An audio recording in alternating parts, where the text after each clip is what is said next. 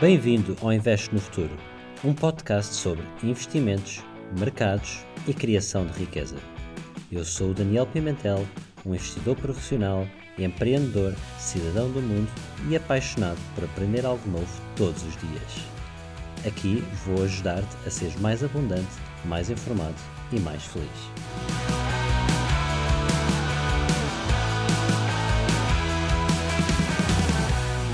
Olá a todos, bem-vindos ao episódio de hoje.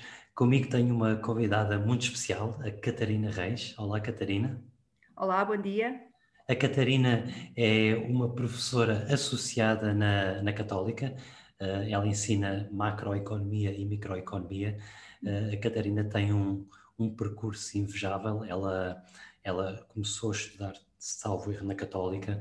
Uh, teve um percurso brilhante e depois começou a trabalhar na McKinsey, que não precisa de apresentações, e, e depois uh, decidiu abraçar esta carreira mais académica, mais do research e mais do ensino, e foi fazer um, um doutoramento no, no MIT, uh, eh, e, e, tem, e, começou a trabalhar como professora uh, na Católica já, já, já há largos anos, e, está muito focada na, na área de. faz, faz research, tem publicado em, em jornais uh, amplamente reconhecidos na área académica e faz muito research na área mais de, de imposto e do impacto que, que o imposto tem na, nas economias, mas ela ensina uh, economia e macroeconomia. Portanto, Catarina, uh, muito bem-vinda ao podcast e ao episódio de hoje. Obrigada, Daniel.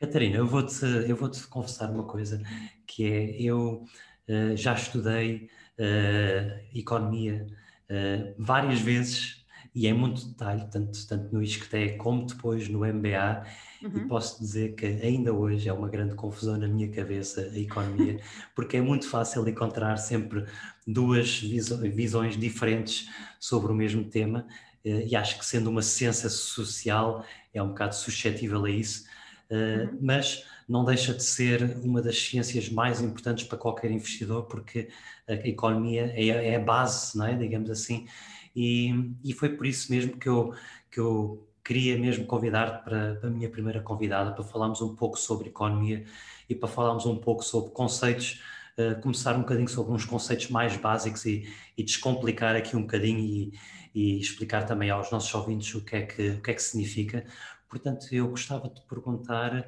gostava de começar a falar um pouco sobre inflação, é aquela palavra que sofre tanto nos jornais e, e, e na televisão. Portanto, se pudesse explicar o que é que é inflação e, mais importante que isso, o que é que é o impacto da inflação na economia? Então, vamos começar a falar um bocadinho sobre inflação. Então, a inflação é uma subida generalizada dos preços e geralmente mete-se uh, um cabaz de preços do consumidor e vê-se como é que esse cabaz de preços evolui ao longo do tempo. Agora, por que que isso é importante? Uh, se quando os preços sobem, subirem para todos os bens ao mesmo tempo, subirem os salários, subirem os preços uh, das diferentes coisas que compramos, não tem impacto nenhum. Portanto, a partir da moeda pode ser algo que é neutro, que não tem impacto na vida das pessoas. O que acontece é que nem sempre isso acontece. Por exemplo, se tivermos uma subida dos preços, mas os salários não subirem, as pessoas perdem poder de compra. Portanto, a economia nós focamos sempre muito nos preços relativos, que é uma maneira de abstrair um pouco da inflação. Portanto, a importância da inflação é porque distorce esses preços relativos. Qual é outro problema da inflação? Outro problema da inflação é que se nós tivermos poupanças e as poupanças estão em determinada moeda, Uh, se a moeda perde valor, porque passamos a conseguir comprar menos bens com a mesma quantidade de moeda, então isso faz com que fiquemos mais pobres. Eu acho que neste momento essa, é uma preocupação bastante pertinente, porque quando temos poupanças, geralmente pomos as nossas poupanças no banco ou investimos em ações, alguma coisa, mas uh, o, no fundo o default seria investir num depósito. Nós neste momento temos as pessoas a investir com taxas de juros baixíssimas, e, no entanto, estamos a ter alguma inflação. Eh, eh, na Europa ainda não se sente tanto, mas nos Estados Unidos começa-se a sentir cada vez mais, porque o governo está a ter uma política nesse sentido. Portanto, o valor das poupanças das pessoas também está a baixar. Portanto, há essas duas preocupações. Um bocadinho é o salário real, portanto, quanto é que nós conseguimos adquirir com o salário que recebemos. Uh, e, no fundo, o valor das poupanças. Portanto, o grande impacto na vida das pessoas, eu creio que, é, que será esse nível. Ok. E, Catarina, explica-nos uma coisa. Neste contexto, neste contexto económico, uh, tanto na Europa como nos Estados Unidos, uh, em, em que estado está atualmente a inflação? Está, estamos a ter inflação alta, baixa? É esperado que que a inflação venha a subir? Na Europa ainda está a inflação bastante baixa, nos Estados Unidos começa a subir e o governo Biden, eu acho que claramente mostra a intenção de, de, de subir a inflação. A Europa tem muito medo da inflação. Tipicamente, uh, a política monetária europeia é muito dominada pela Alemanha e a Alemanha, aqui há umas décadas atrás, teve inflação e por isso há, um medo quase irracional uh, infla, de inflação. Portanto, eu não creio que vá subir muito na Europa uh, nos próximos tempos, uh, mas nos Estados Unidos creio que está a subir. E, e, uma das razões porque há esta tentação de subir a inflação é porque nós temos neste momento os governos muito, muito endividados. E isso é verdade, uh, quer dizer, se pensarmos Europa, Estados Unidos, que é um bocadinho o, o nosso mundo ocidental, a, a referência, os governos estão extremamente endividados. E, e por isso é muito tentador ter, falarmos de inflação. Por exemplo, em Portugal, Uh, aqui há pouco tempo dizia-se, ah, porque é, que não, porque é que o Banco Central Europeu não perdoa a dívida que tem nos países? Bem, se o Banco Central Europeu perdoar a dívida, terá que emitir moeda e isso irá gerar inflação. Portanto, a sugestão é, no fundo, que, que, não, que, que, que passe por, por, de algum modo, fazer com que, que, quem detém ou moeda ou os vários títulos públicos perca um bocadinho do valor que tem. E é esse o, o, o, grande problema que enfrentamos. Portanto, eh, agora, o que é que eu espero da inflação? Respondendo à tua pergunta, espero que a inflação. Eu acho que não, não, não, não espero grandes alterações. Acho que continuaremos a ter alguma inflação nos Estados Unidos e, e, e menor na Europa. Porque os Estados Unidos ainda são considerados, o dólar é considerado, considerado a moeda mais segura do mundo. Portanto, neste momento, conseguem ter inflação e as pessoas continuam a querer ter dólares. O problema de teres muita inflação é que a certa altura não confiam mais na moeda. E não ah. creio que estejamos perto deste ponto. Tu, tu, mencionaste uma coisa que tem a ver com os perigos da, da baixa inflação e mencionaste que um deles é, é, é o endividamento do, dos países, mas uh, já agora aproveitava para perguntar quais é que são os outros perigos que, de, de uma inflação muito baixa, porque uh, de uma forma um bocadinho errónea, mas a inflação está associada a crescimento também, não é? Porque quando há um crescimento, se calhar um bocadinho maior, uh, gera pressão nos preços e, e isso uh, resultará em inflação. Mas, mas quais é que são os principais perigos de uma economia com, com baixa inflação? E poderá, poderemos estar um bocadinho nesse, nesse digamos... Nesse cenário. Nesse cenário na, no, no, no contexto europeu. Bem, aqui, geralmente, e está muito associado também às taxas de juro porque geralmente as taxas de juro, se nós pensarmos em taxas de juro nominais, as taxas de juro têm uma parte que é a remuneração real e depois têm por cima uma remuneração para compensar pela inflação. Neste momento, as taxas de juros estão muito baixas. Estão, estão zero, até às vezes vemos, vemos os, os governos emitirem dívida com taxas negativas. E o grande problema aqui é que nós estamos no que os economistas chamam o, o zero lower bound Uhum. Que é que nós não podemos baixar do zero, porque a partir do momento que baixamos do zero é o mesmo que dizer, bem, eu quando tenho moeda, cada vez vou ter menos do que tenho no banco. Isso não, não, não parece muito, muito feasible, agora falta a palavra, não, não parece execuível. Eh, porque os bancos não, não, pagam taxas de juros negativas. Até se falou agora também nos, nos, empréstimos bancários, será que podemos fazer isso? Não podemos fazer isso, mas é muito complicado baixar do, do zero. E por isso, quando estamos nesse lower bound, o que acontece é que a política monetária deixa de ser eficaz.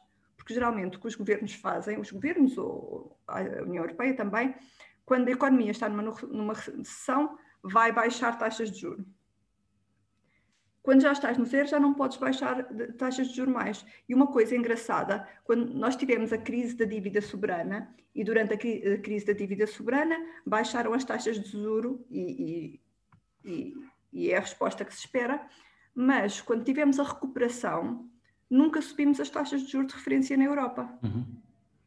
Portanto, isso é uma coisa um bocadinho atípica, porque nós geralmente pensamos, vamos usar a política monetária para, fazer, para, para no fundo, combater as recessões, mas espera-se quando haja uma, um boom, portanto, quando sairmos da recessão, que voltem a subir as taxas de juro. E as taxas de juro não subiram, porque o sistema todo financeiro está muito frágil ainda. E está frágil porque temos os países muito endividados.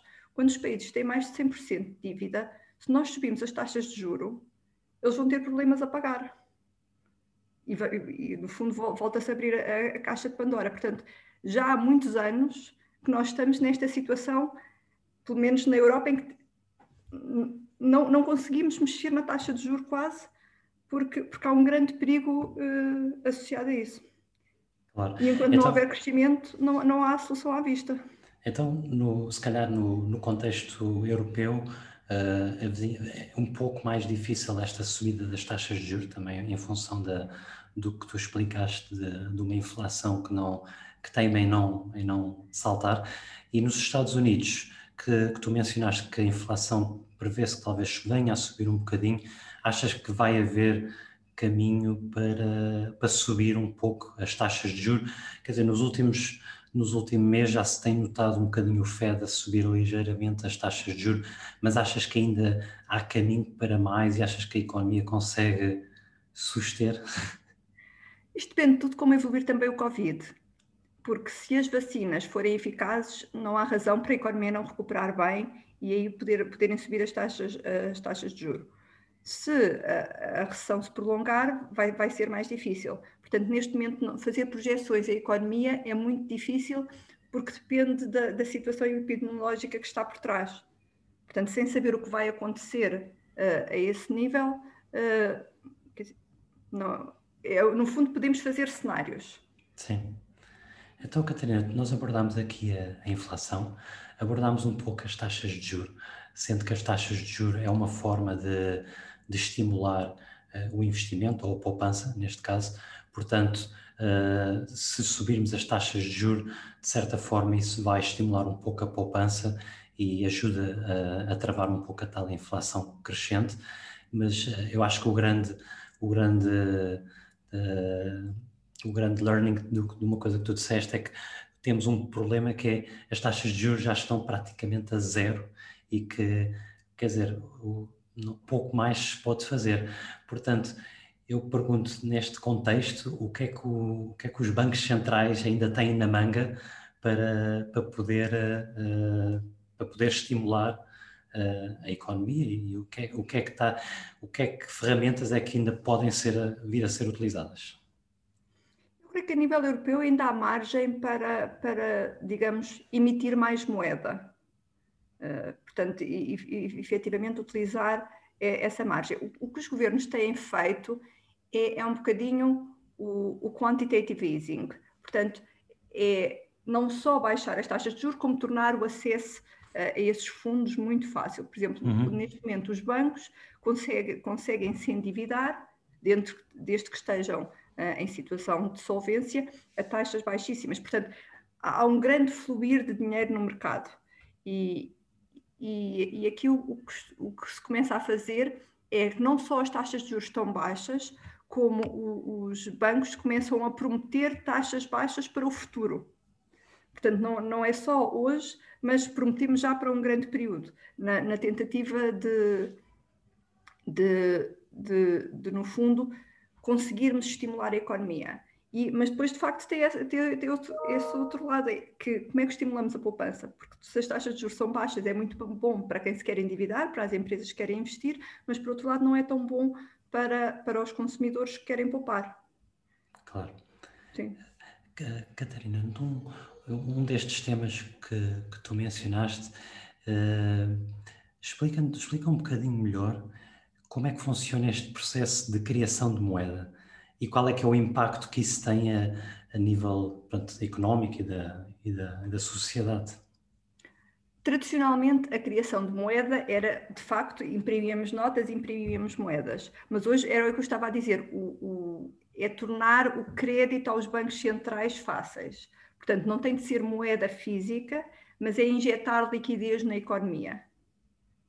Que, que, é, o, é o modo como hoje em dia se faz. Portanto, não se faz tanto pela quantidade de notas que existem lá fora, porque nós já usamos notas para muito, para muito pouca coisa na vida real, mas é, no fundo, garantir que não há restrições de liquidez no sistema financeiro.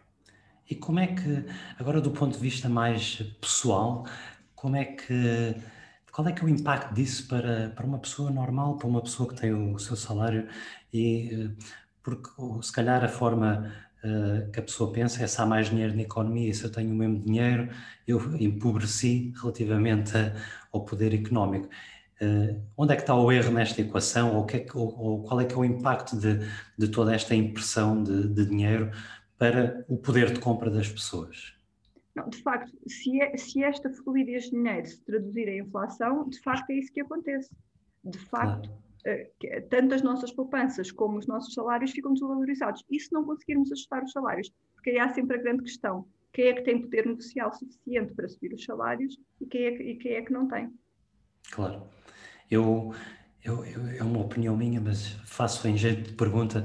Eu acho que o, o grande impacto que tem acontecido toda esta impressão de dinheiro é uma inflação, não na inflação tradicional, como tu mencionaste, mas é a inflação a nível de, de mercados capitais, porque eu acho que o, o, grande boom que tem existido nos últimos anos de crescimento de, dos índices, como o S&P 500 e o MSCI World, acho que eh, é de certa forma uma inflação nova que se, que se vê, porque uh, as pessoas uh, claramente estão a aplicar o, o dinheiro de formas completamente diferentes.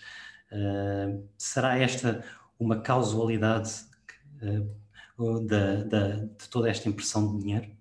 Não, eu, eu acho que sem dúvida isso, isso é um dos canais e podemos ver não só no, nos investimentos em ações, no fundo, mas também em real estate. Por exemplo, claro. aqui em Lisboa, a inflação tem sido baixíssima em Portugal, medida pelo índice de preço nos consumidor, do consumidor, mas se formos ver os preços das casas, nos últimos anos têm sempre subido e subido uh, a nível razoavelmente alto, mesmo agora durante a pandemia não houve decréscimo no valor das casas. Portanto, se nós pensarmos efetivamente qual é o custo de morar em Portugal ou numa cidade como Lisboa, o custo subiu muito.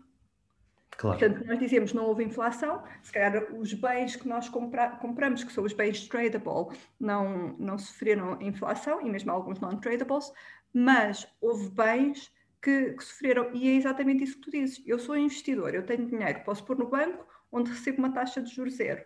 Isto torna muito mais apetecível ou eu endividar-me para comprar uma casa ou então investir o, o, as minhas poupanças no mercado de capitais. Claro.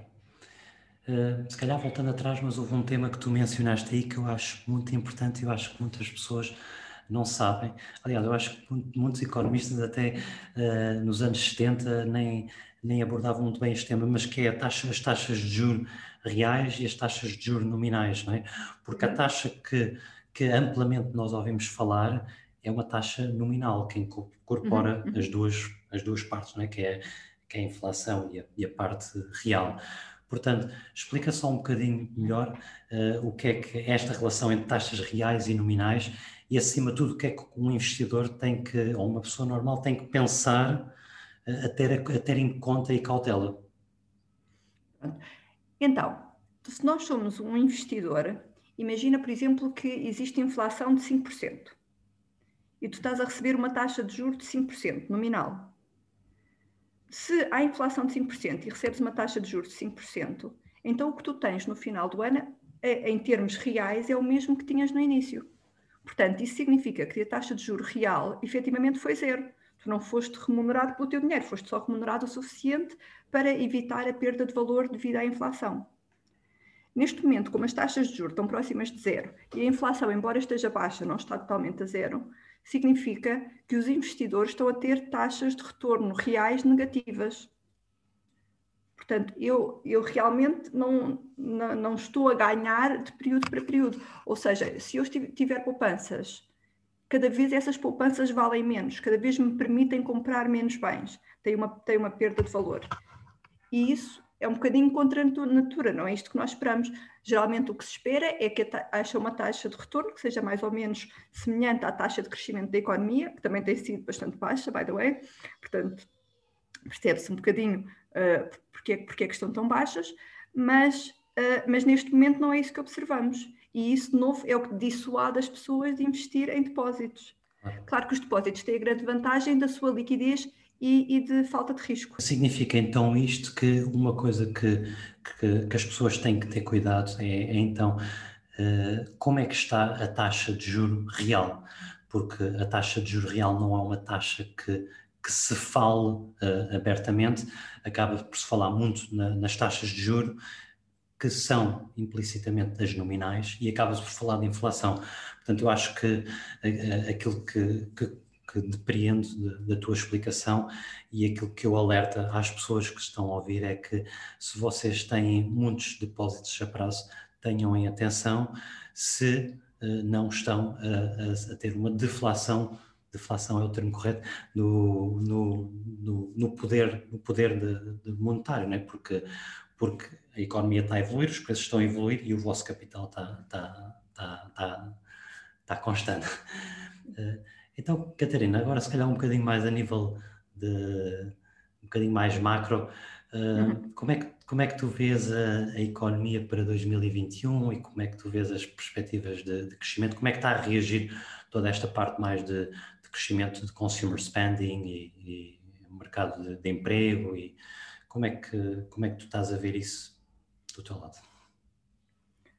Bem, aqui, aqui de novo depende da evolução da, da pandemia.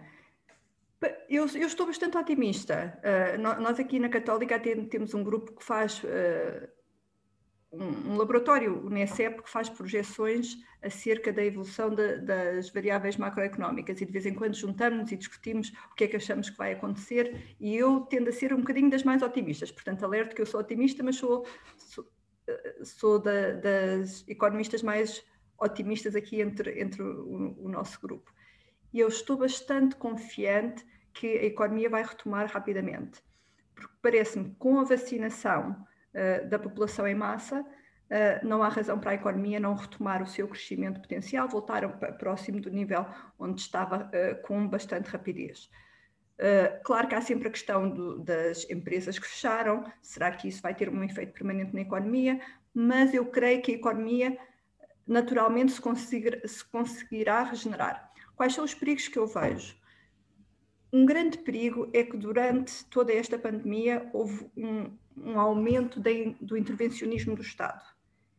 E é importante que a economia recupere, mas é importante que deixe a economia recuperar também. Portanto, que uh, a carga fiscal não seja excessivamente elevada, que a regulação não seja excessivamente elevada. Portanto, permitir que a economia faça o, faça o seu uh, rebound para que possamos voltar uh, a, a, ter uh, um nível de crescimento satisfatório. Claro. Catarina, neste, neste contexto, uma, uma, uma, questão que muitas pessoas perguntam sempre é o, digamos, o, o, desfazamento entre os mercados de capitais não é? e a economia, porque a economia houve uma grande crise de, de produção, houve uma grande crise de emprego e ainda estamos num processo de recuperação mas os mercados de capitais fizeram uma recuperação uh, brutal em, em V e já, e já, já ultrapassaram os ganhos de março de 2020. Uh, porque este desfazamento entre economia e, e finanças e será que te preocupa de alguma forma esta subida tão rápida em tão curto espaço de tempo? Preocupa-me um bocadinho, porque quando, quando vemos os ativos financeiros a subirem muito rápido, sem, sem ter contrapartida real, há sempre a preocupação se estamos aqui no, numa bubble ou não. Eu acho que por um lado pode ser isso, mas por outro lado também pode ser o facto de o investimento que é considerado risk-free ser tão pouco atrativo neste momento. Portanto, o que é que as pessoas, as pessoas poupam? Porque estão com medo da pandemia, portanto, geralmente quando estamos em, em, situação de incerteza, existe uma tendência para as pessoas pouparem mais, porque não sabemos o que o futuro nos traz, não sabemos se vamos perder o nosso emprego, se vamos ter uma redução de salário, portanto, vamos poupar mais para o caso das coisas não correrem bem. E quando poupamos mais, temos de investir em alguma coisa. E, naturalmente, uma, uma alternativa interessante é o mercado de capitais. Portanto, às vezes o mercado de capitais anda ao sabor das expectativas de retorno das empresas, mas não é, não é só, temos o outro lado da equação também, que é também onde as pessoas uh, guardam as suas poupanças. Portanto, eu acho que tem sido muito afetado tam também por isso. Claro. Eu, na, quando me perguntam isso, eu digo sempre que o, que o valor da, das ações é o present value dos future cash flows. Portanto, sim, a economia neste momento está, está aqui com, ainda está em processo de recuperação, mas o que importa é os cash flows daqui a 4, 5, 6, 7, 8, 9, 10 anos e, e acho que se espera esse rebound. Mas eu pessoalmente continuo a estar um bocadinho uh, com medo de uma recuperação demasiado rápida e de, e de, e de eventualmente certas, certas valorizações estarem demasiado ricas porque, porque deixou de haver outras opções como a risk-free rate, como tu acabaste de explicar agora e bem. Uh, então explica-me um bocadinho como é que tu vês então a ação dos bancos centrais, portanto tu já, já falaste um bocadinho sobre, sobre o FED e sobre o, o Banco Central Europeu, uh, mas como é que tu vês a ação deles agora para o, para o próximo ano, para este ano que está a começar, em termos de taxas de juros, em termos de impressão de dinheiro? Achas que, que vai, vamos continuar a existir esta, esta impressão de dinheiro que tem, tem existido e achas que, que, que vai haver ainda um pouco de margem para subir as taxas de juros? Uh, na Europa não parece que vamos subir as taxas de juros no futuro próximo. E, e aí de novo, não é só por causa da recessão, mas é por causa do grande endividamento dos países. Eu acho que a Europa ainda não, não resolveu o problema da crise da dívida soberana, porque temos países ainda muito endividados e, e basta as taxas de juro que os países uh, têm de pagar subirem 1, 2%, isto tem um impacto brutal nas, nas, nas contas públicas. E, e uma coisa que está a acontecer agora com todo este confinamento é que as dívidas estão a subir a ritmos alarmantes. Portanto, uh, ainda, não, não nos apercebemos bem do que é que vai acontecer no rescaldo dos confinamentos. Portanto, quando resolvemos assim. Se calhar vou-te interromper e uma segue uh, question uh, no seguimento do que estás a dizer é uh, em Portugal aquilo que se tem visto um pouco também no, no, no, no, mercado de imobiliário também é um pouco isso, não é? Com toda com todos os juros, as avultadas moratórias que existem, uhum. também de certa forma pergunto-me se não existirá aí um risco uh, um bocadinho grande a nível mais uh, mais económico uh, do que é que poderá acontecer com uma subida das taxas de juros, porque depois se calhar vai haver muitas famílias que, que vão ter um problema. Exatamente, exatamente. Vamos ter problemas porque as pessoas vão ter de voltar a pagar os seus empréstimos, os juros dos, dos empréstimos, e vamos ter problemas com o Estado. Portanto, há o endividamento, quer a nível individual, quer a nível dos Estados. E, e por causa disso, acho que na Europa não vamos conseguir subir as taxas de juro tão cedo. Acho que, e é um problema que vai, vai, ser, vai ter de ser resolvido, porque ou temos crescimento, o crescimento, no fundo, é a solução para tudo. Porque se nós tivermos crescimento, o que acontece é que conseguimos ter um retorno real alto. Portanto, um retorno real alto permite que o, o, o valor da dívida dos países baixe sem fazer empobrecer as pessoas. Portanto, e, e, no fundo é isso que, que, que, os governos gostam. Às vezes, quando nós ouvimos frases que nos podem parecer um bocadinho chocantes, como a dívida não é para pagar, é para gerir. Bem, isso pode ser verdade, podemos nunca ter de pagar a dívida se houver crescimento. Vamos pagando os juros e, e mantendo a dívida a níveis geríveis. Mas a partir do momento que deixa de haver crescimento, que acho que também é um dos grandes problemas que nos tem afetado ultimamente, é que aí nós temos de pagar realmente os juros da dívida, realmente tem de sair do nosso budget, não podemos simplesmente continuar a endividar-nos. E, e, e, pronto. A nível dos bancos centrais e, da, e, da, e dos estímulos que eles têm feito de, de impressão de moeda, quando estávamos a falar um bocadinho offline antes da, antes da gravação, eu dizia-te o quão uh, preocupado eu estou, porque se calhar por desconhecimento meu, mas estou preocupado com, com uma impressão de moeda que, que não tem precedente na, na história e, e, e está-se a ver uh, uh, nos headlines de, das notícias, é, é constante ver que, que o Fed imprimiu 1,8 trilhões e depois imprimiu mais não sei o quê. E, e portanto, uh, que impacto é que esta impressão de moeda poderá ter e qual o perigo que poderá advir desta, desta política monetária que está a seguir? Assim, se mantiver dentro de níveis geríveis, se for, por exemplo, um aumento da massa monetária de 3% ao ano, não, não é a razão para causar problemas. Portanto, realmente causa inflação, uh, realmente o valor uh, das poupanças uh, baixa, se não, se, não, se não, tiverem uma taxa de retorno correspondente, mas não, não tem assim um grande impacto. O que acontece é que, em vez de o governo estar a taxar as, a, a, população diretamente, está, no fundo, a, a taxar quem detém dólares. Portanto, quem tem dólares, esses dólares passam a, a, valer menos. Portanto, se eu tinha 100 dólares, se houver uma inflação de 3%, é como se estivessem a taxar 3% da minha riqueza. Claro. Portanto, muitas vezes fala-se na inflação como o imposto de inflação.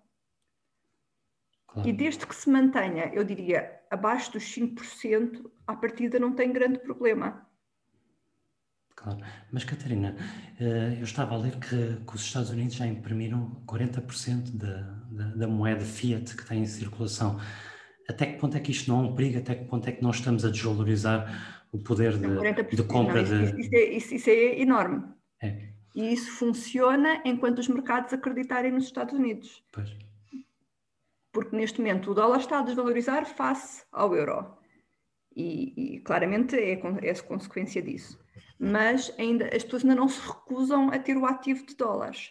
Se começar a ir por aí, é porque isto geralmente há equilíbrios múltiplos nestes mercados. Um equilíbrio é as pessoas confiam no dólar. Se confiam no dólar, pode baixar um bocadinho o valor do dólar, mas continuam a adquirir. Mas chega uma altura que dizem, bem, eu acho que o Joe Biden não vai, não vai pagar de volta os, os, os nossos dólares, nunca, nunca vamos ter este valor de volta. E aí o dólar cai mesmo por aí abaixo. Aí começa, porque aí a inflação deixa de vir só da impressão de moeda, como vem das expectativas. Neste momento, as expectativas são tão favoráveis que, apesar de teres a, impressão de moeda superior ao valor da inflação, os mercados ainda absorvem isso. Porque os mercados também têm uma grande necessidade do, do bem que consideram risk-free. Portanto, apesar de tudo isto, se calhar os mercados ainda consideram o dólar mais risk-free do que o euro. Claro. A partir do momento que isso troca, aí vamos ter as expectativas a irem con, uh, contra o dólar. Sim. E no fundo é isso que os Estados Unidos têm de evitar. Portanto, há ali um, um ponto de, de, ruptura. Claro. Eu. Eu, acho, eu acho que aquilo que temos vindo a ver é, uh, portanto, a desvalorização ou não do dólar contra outras uh, moedas nem, nem tem sido assim nada por aí além. Uh, mas eu acho que o que muitas pessoas às vezes falham em ver é a desvalorização das moedas fiat em, em relação a outros, outros ativos. Exatamente. E quando se compara com o mercado imobiliário, com uh, ativos reais como ouro, como uh, cobre, como pronto, todos esses, todas essas commodities, acho que aí é que fica um bocadinho mais latente toda esta desvalorização que está a acontecer. Não, isso é muito problemático porque os ativos reais são menos líquidos. A grande vantagem das moedas é que são muito líquidas, portanto, são, claro. são muito mais fáceis de transacionar, não têm oscilações tão grandes. Quando eu invisto no mercado bolsista, estou sujeito a uma série de, de flutuações que, que não são só quer dizer, que supostamente são maiores que, que, a flutuação monetária, do mesmo modo as casas. Eu se quero vender uma casa, não consigo vendê-la no dia seguinte. Claro. Catarina, eu acho que, sem entrar muito por aí, mas eu acho que é um bocado este muito a, a, o argumento de muitas pessoas que começam a, a alocar uma parte da, do seu capital uh, a cryptocurrencies e acho que vem muito desta, desta narrativa uh, económica que com toda esta impressão de dinheiro e, e começam a, a, ter um pouco medo e desconfiança de, do, dos governos e dos bancos centrais e começam, começam a saber já muitos investidores a, a colocar parte da, da, da, das suas, dos seus capitais em cryptocurrencies.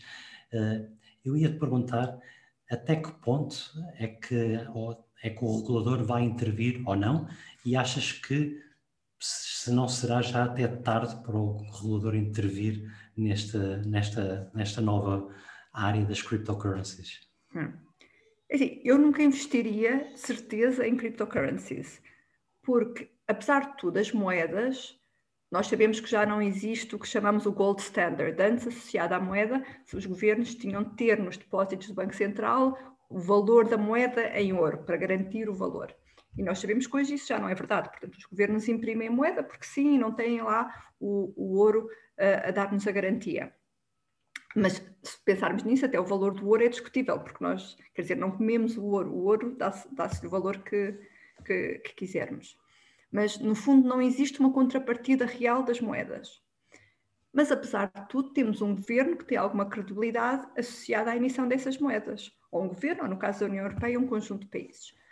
Agora, no caso das cryptocurrencies, eu não confio minimamente nas entidades que emitem essas, essas moedas.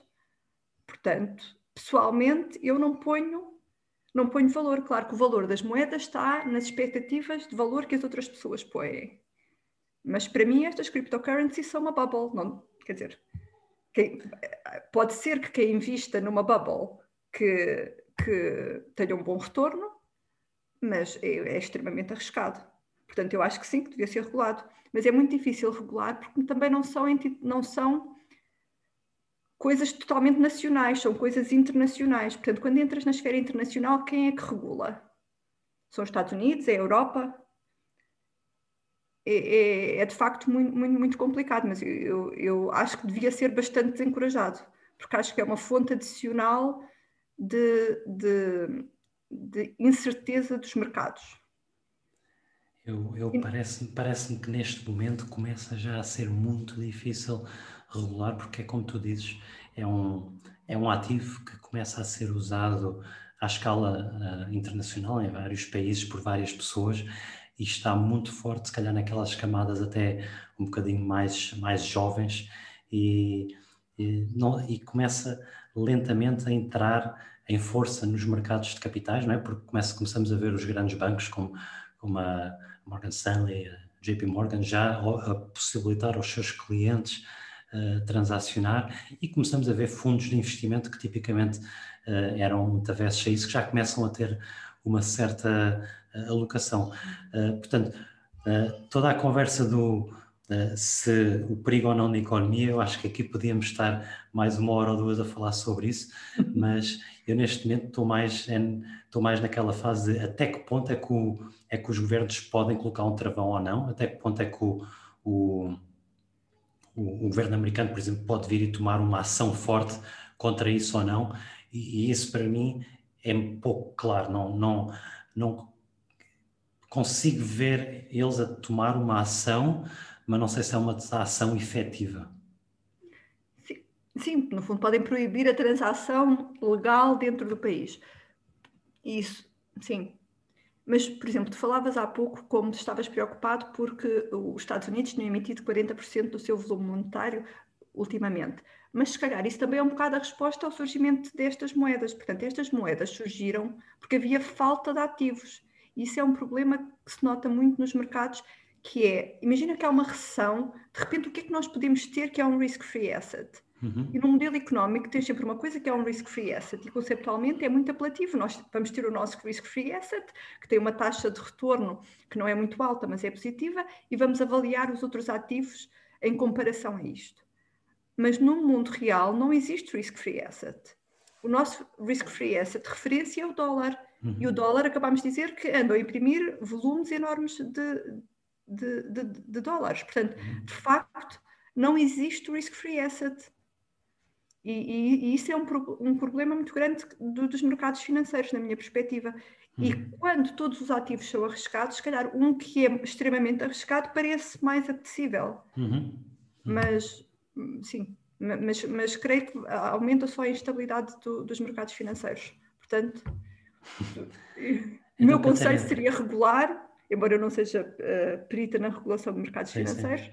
mas e, e, como investidora não aconselharia de todo o eh, investimento neste tipo de, de ativos. Claro, imaginem que estamos a comprar uma ação e sabemos que não existe nada por trás da ação, mas achamos que as outras pessoas acham que, que existe alguma coisa e compra, continuam a comprar. Sim, o valor da ação pode subir, mas não tem nada por trás, é uma bubble. E, e, e isto é, no fundo, qualquer moeda também é uma bubble. Não, não, não há questão sobre isso só que está garantido por uma entidade muito mais credível. Catarina, o meu único pushback aqui é, é que até que, até que ponto não será uh, idêntico ao, ao, ouro, não é? O ouro físico também não, quer dizer, não tem produtividade, também não, não existe uma entidade por trás, acaba por ser um bocadinho o reconhecimento de, de todas as pessoas do seu valor e isso depois atribui-lhe valor E, e aquilo que eu tenho assistido uh, no, no, neste mercado mais cripto é um pouco este uh, aumento cada vez mais generalizado de várias pessoas a começarem a atribuir valor. Ainda estamos um bocadinho in uncharted territory, digamos, porque uh, eu acho que há muitas pessoas que estão in for the, for the quick buck, para ganhar um, um dólar rápido, mas também há outras que são muito uh, strong uh, defensores fortes na, na, na, sua validade. Portanto, eu não sei se. Eu não sei se. Eu acho que está cá para ficar e acho que não poderemos fechar não, os olhos. Eu, eu, eu, eu não, não digo que não. Acho que se calhar está cá para ficar, mas eu faria tudo para o evitar. Para evitar. não, porque, e agora só uma ressalva relativamente ao ouro. Uma grande diferença é que existe um limite à quantidade de ouro. Para já, não existe uma pessoa que imita ouro. Eh, e não foi criado por alguém. É uma coisa que existe e que pode ser, no fundo, minado naturalmente uh, em diferentes partes do planeta. E não se pode estender infinitamente. Portanto, no fundo, isso limita um bocadinho o fator de bubble do ouro, porque existe uma quantidade, se não é fixa, é muito difícil encontrar ouro adicional, tem um custo elevado. E isso distingue muito da, do Bitcoin. No fundo, Sim. emitir novo Bitcoin é, é costless. Realmente no mundo das cryptocurrencies existem imensas e, e acho que muitas delas são claramente uh, uma expropriação de dinheiro entre oportunistas e, e gananciosos. Uh, mas acho que, acho, que, acho que o Bitcoin eu vejo um bocadinho diferente, uh, embora isso é uma conversa para nos alongarmos noutra oportunidade, mas o, o Bitcoin, por, por, por formato, também tem essa, essa regra de ser, ter um, um, número finito, também acho que tem 21 milhões de moedas, neste momento existem 17 milhões, portanto, no, nos próximos prazos, nos próximos anos, podem, eh, podem minar um certo número de bitcoins, mas, mas também acho que existe essa componente um bocadinho mais uh, finita que, que lhe atribui esse valor uh, e não, e não, e não, não a claramente criação. as pessoas que inventaram isto são muito inteligentes e têm sistemas de tracking e, que, que tornam, o, tor, tornam esta moeda muito atrativa. Catarina, uh, o, o, teu tempo é finito e, portanto, uh, vamos passar aqui para umas perguntas finais. Uh, Diz-me só que estilo de investidor é que tu és? Uh, mais agressiva, mais conservadora? Assim, geralmente eu sou uma investidora muito passiva, no sentido em que, por exemplo, neste momento eu tenho os meus investimentos em depósitos e tenho a minha casa, que no fundo é um bocadinho claro. que grande parte dos investidores têm. Têm a casa claro. onde moram e depois terão depósitos a prazo. Também já investi ativamente no mercado bolsista. Nunca comprei fundos. Eu sei que é, é, é, a opção recomendada pelos economistas, porque, no fundo, os fundos de investimento, para quem não seja conhecedor, permitem uma diversificação uh, entre o risco específico de diferentes empresas, portanto, uh, acaba por funcionar bem. Mas uh, eu acho que uma coisa como investidores que nós tendemos a ter, e eu, eu não, também não era diferente, nós achamos sempre que sabemos melhor que os outros. E pode acontecer que realmente saibamos melhor que os outros, mas ou podemos também ter a ilusão que sabemos. Mas em média, o, não sabemos todos melhor que os outros. Portanto, temos de ter um bocadinho uh, a capacidade de ver que se calhar estamos a ser um bocadinho enviesados na, na, nas nossas crenças. Portanto, eu diria, sou muito cautelosa no meu, no meu, no meu investimento atualmente, mas quando invisto ativamente sou um bocadinho arrisco um bocadinho, mas eu também tenho a perspectiva, quando, quando invisto, nunca investir aquilo que não se pode perder. Portanto, se tivermos algo do qual dependamos para o futuro, investir de forma mais segura. Se for algo que, pronto, esperemos que corra bem, mas se não correr bem, conseguimos ainda uh, dar a volta, aí acho que podemos ser um bocadinho mais, uh, arriscar um bocadinho mais. Claro. E, e, acho que, como tu mencionaste bem, acho que para a grande maioria das pessoas uh, ter, ter o, o, elemento de diversificação e ter retornos iguais aos do mercado é muito bom porque eu acho que existe muita research que, que está publicada sobre esse tema, sobre como uh, a grande maioria dos hedge funds e, e tudo mais muitas vezes não conseguem até bater o, o mercado. Portanto, produtos como ETFs, que são assim mais eficientes a nível de custos, acabam por ser sempre uma boa opção. já agora aproveito para te perguntar mais uma coisa a este respeito, tendo em conta que tu és portuguesa, vives na zona euro, calculo que tenhas a tua riqueza 100% em euros ou, ou fazes alguma, alguma alocação sempre em euros? Mas claro. Eu diria que é sobretudo por conveniência. Claro. Porque é muito mais complicado de ter numa moeda estrangeira. A liquidez também é menor, portanto, eh, tenho tudo em euros. Para já faz mais sentido ter-se na moeda em que se gasta porque claro. é, diminui-se um bocadinho o risco, não se está sujeito a risco cambial. Quando se investe noutra, investe noutra moeda, estamos sujeitos adicionalmente a risco cambial que, que, que neste momento não faz sentido para, para mim. Claro. Eu, eu, para mim, acaba por ser sempre um tema mais, mais relevante, porque como como pronto, o, meu, o, meu, estilo de vida e o meu nível, a minha vida é em dólares, mas o meu futuro vai ser em euros, portanto tenho que sempre pensar aqui um bocadinho nesta dinâmica. Sim, sim. Mas aí eu também, a minha recomendação, quem tenha um volume uh, razoável, seria também a diversificação. Uh, em geral, a diversificação é um excelente princípio. Claro que se nós queremos ter um ganho muito grande ao diversificar, se um dos ativos tem um ganho enorme, nós não vamos ter 100% dos nossos bens nesse, nesse ativo. Claro. Portanto, temos de ter um bocadinho. Eu acho que é isso que leva as pessoas contra a diversificação, porque acreditam muito em algo então, se eu acredito tanto neste ativo, porquê é que não ponho tudo aqui? Claro. Claro, claro. É, acho que é, é, um bocadinho por aí. Mas neste momento, dólares são mais perigosos, diria sim, eu. Sim, sim, sim. Catarina, agora só dar, dar aqui uma oportunidade às pessoas de conhecerem um bocadinho melhor, mais ao nível pessoal. Tempos livres, o que, é que, o que é que fazes nos teus tempos livres? Como é que te entretens? Como é que uma mãe com duas filhas ainda tem tempos livres? Agora tenho, tenho muito, muito poucos tempos livres. Uh, eu diria que tento manter um bocadinho a par do que se vai passando pelo mundo fora, uh, ver o que é que se passa em Portugal, que naturalmente tem mais impacto direto no meu dia a dia, mas também perceber o que é que se passa no mundo. Uh, eu acho que estes tempos de Covid são muito, muito desafiantes, porque tudo o que nós tomávamos como um dado, às vezes agora não, não é um dado, não são um dado. Portanto, não consigo passear muito por causa de todas as restrições que tenho tento ainda sair à rua, apanhar ar livre, uh, não exercito tanto como devia. e, e, eu diria que o, o, grande desafio é perceber o que se passa no mundo. Eu passo bastante claro. tempo, às vezes é quase um vício, tenta, tentar, ver o, tentar fazer sentido, o que é que nos está a acontecer.